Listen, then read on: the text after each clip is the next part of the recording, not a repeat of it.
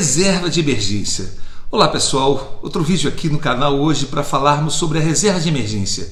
Em um estudo recente feito pela Ambina em parceria com a Datafolha, concluiu-se que o brasileiro preferiu pela primeira vez colocar suas economias em reserva de emergência do que na casa própria. Desde o início desse estudo, que começou a ser realizado entre 2016 e 2017, a compra de um imóvel próprio sempre liderava as pesquisas para saber o destino das aplicações financeiras do brasileiro.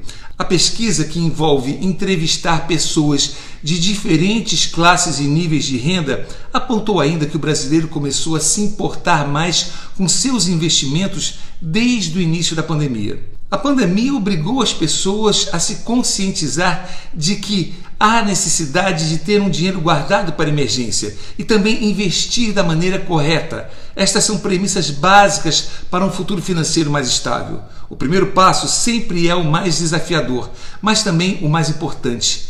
Por isso, a formação da reserva de emergência e também investir de forma constante devem estar sempre presentes no pensamento das pessoas. As reservas de emergência são as economias feitas capazes de sustentar as despesas mensais fixas por um determinado período em caso de uma emergência financeira, como o que aconteceu durante a pandemia. Dessa maneira, o investidor não se vê obrigado a ter que mexer em seus investimentos e comprometer seus ganhos futuros.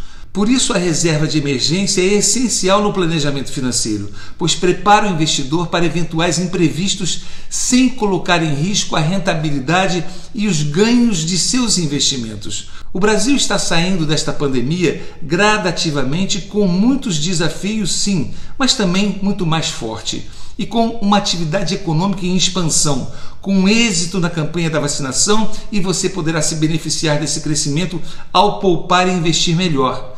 Saiba mais sobre a formação da reserva de emergência e também a maneira mais correta de se investir no curso Como Enriquecer na Bolsa, que estará com as inscrições abertas a partir do dia 2 de agosto. Um abraço e até o próximo vídeo.